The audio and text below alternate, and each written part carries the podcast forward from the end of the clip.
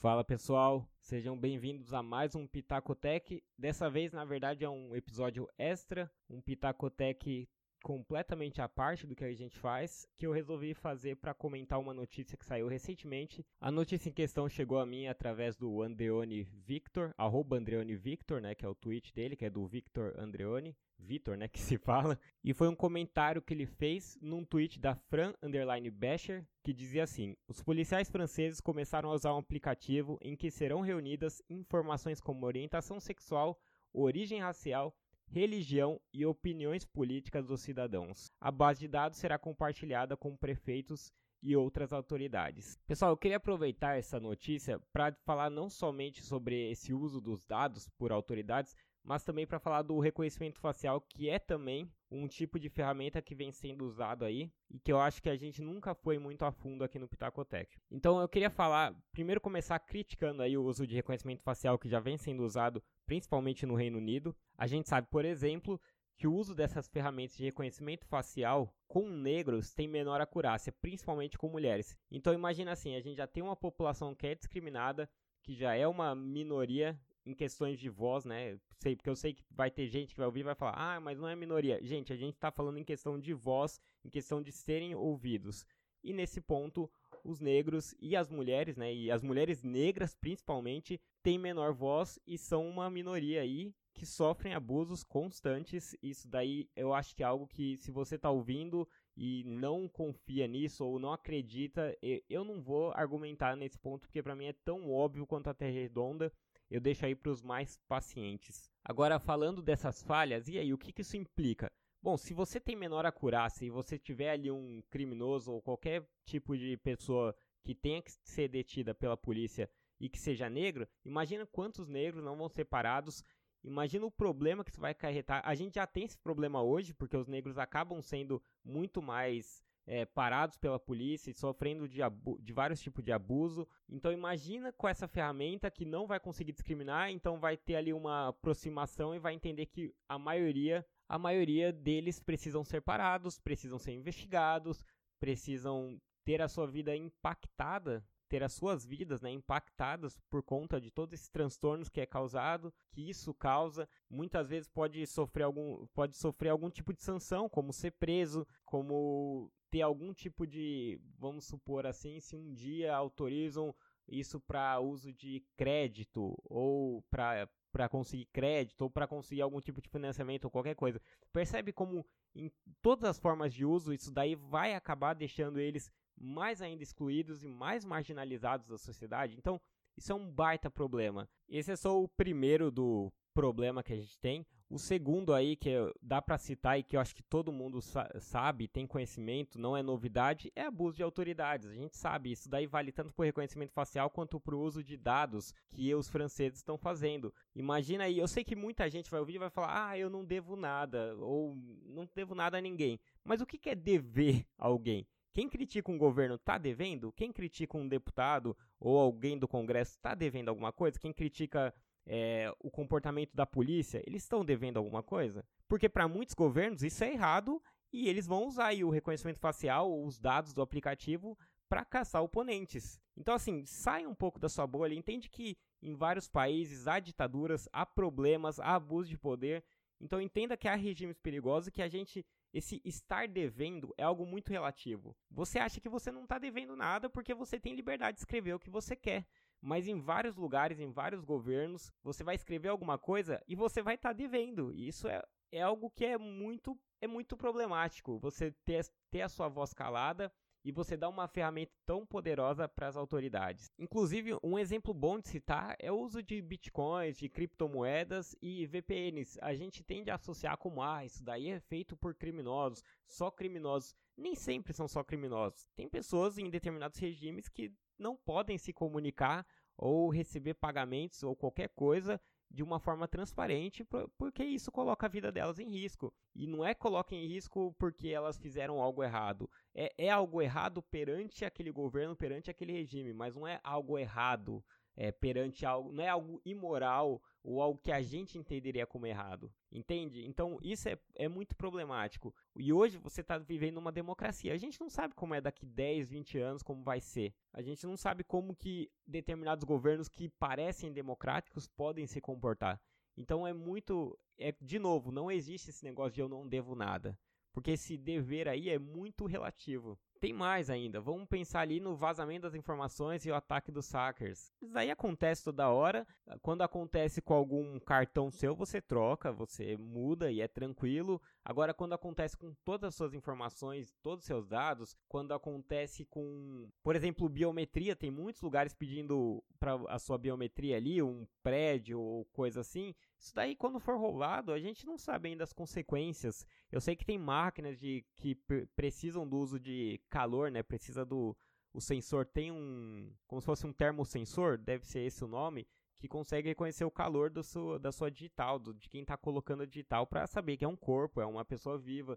Mas a gente também não sabe quando que vão conseguir simular isso e como que isso vai ser problemático no futuro. Então imagina quando os hackers tiverem acesso a todas as suas informações de orientação sexual, origem racial, religião. Imagina quando isso for usado por grupos extremistas. Sempre pensa assim, cara. Imagina se o seu oponente político, alguém que você sabe que é intolerante, tivesse todas as informações sobre você. Olha o tamanho do risco que isso é. Então, isso de compartilhamento de dados é algo que a gente vem falando no Pitacotec, é muito sério, tem que acompanhar, a gente tem que ter lei muito mais restrita quanto a isso, estrita, é preciso rigor nisso. Outro ponto que eu queria apontar, a gente teve um artigo, a gente, né? Não é meu artigo, a gente eu digo o mundo.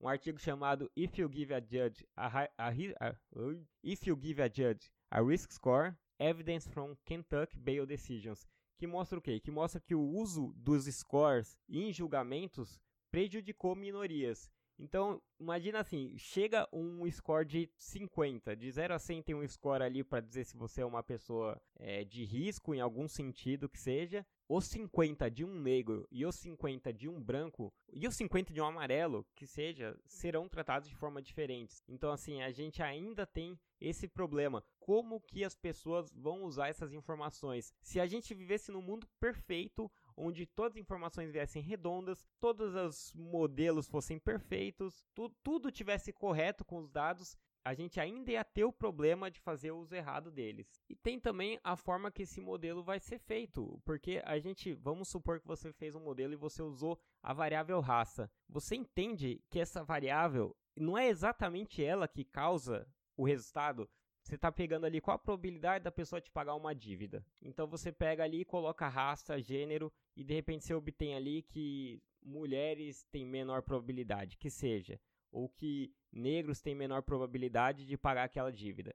Isso eu tô, não estou nem falando do ponto de vista das autoridades, estou explicando do ponto de vista do modelo. Você entende que alguém pagar aquela dívida, muito provavelmente não depende do gênero ou da raça dela. Ela não está deixando de pagar porque ela é mulher ou porque ela é negra, negro. Ela está deixando de pagar muito provavelmente porque numa sociedade racista, numa sociedade machista, essas pessoas tendem a ganhar menos. Então, o que você está fazendo, você está fazendo ali um viés de variável omitida. Você está pegando uma variável que não está sendo considerada no modelo, que é a pobreza, e ela está embutindo ali na variável gênero ou raça. Então, além de você já estar tá prejudicando essas minorias, você vai prejudicar até as pessoas que fazem parte dessas minorias, mas que ainda estão conseguindo sair, sair ali daquela condição de pobreza. O negro ou a mulher rico, rica, eles vão estar tá sendo prejudicados também nesse seu modelo. Então, isso também é muito problemático. Por isso que há muitos lugares, e eu não tenho certeza se isso é lei no Brasil,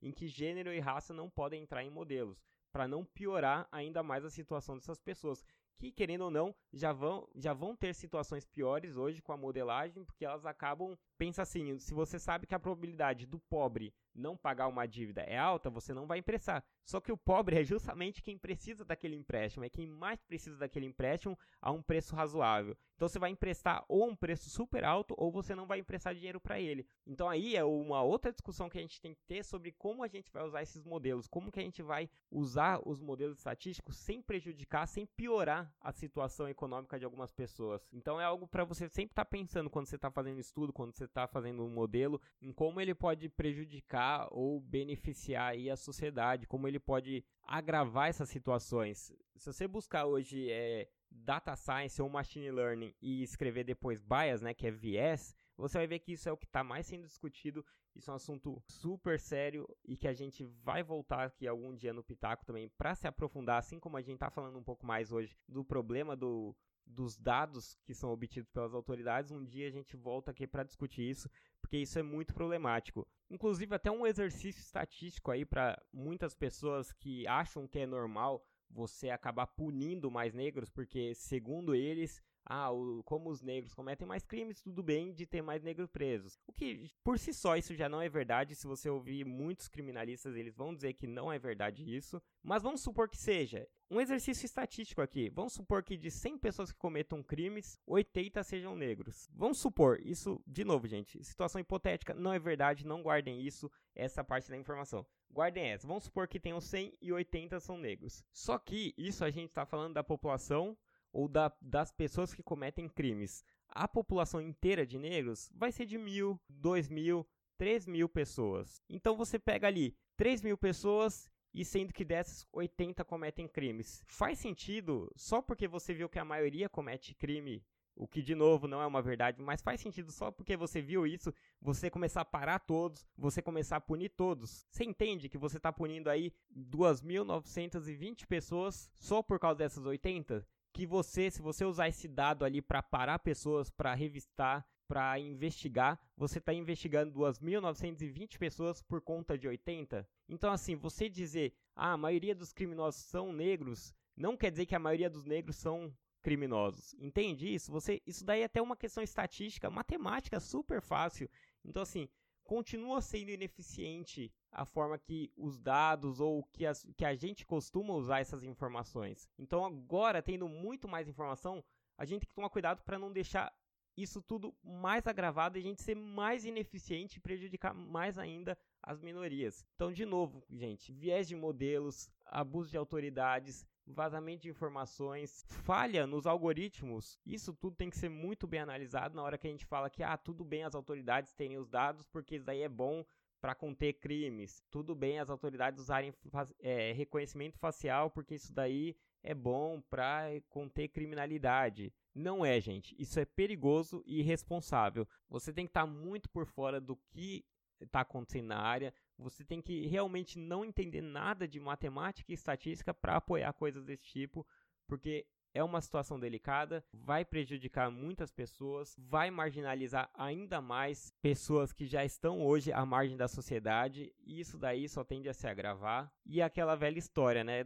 Quem vigia os vigilantes. Eu espero que vocês tenham gostado. Se você não segue o Pitacotec, busca lá no Twitter ou no Instagram arroba Pitacoteca, a gente compartilha, além, obviamente, dos episódios, a gente também compartilha ali notícias, comentários, informações ali, por exemplo, a gente comentou esses dias do Elon Musk, pô, até onde será que esse cara vai chegar? A gente às vezes posta frases, enfim, tudo que está relacionado à tecnologia a gente está lá comentando. Se você tiver alguma questão, algo para falar, uma crítica, uma sugestão, qualquer tipo de coisa, a gente adora receber comentário de vocês, seja pela DM, seja por e-mail.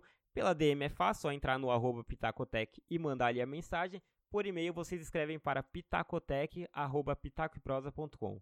É isso. Eu espero que não tenha ficado muito confuso. Eu sei que eu fui jogando muita informação, é que eu queria falar várias coisas. Então não sei se a forma que eu comentei tudo, a linearidade das informações ficou assim bacana. Eu espero que vocês tenham curtido. Beleza? Obrigado, gente. Abraço.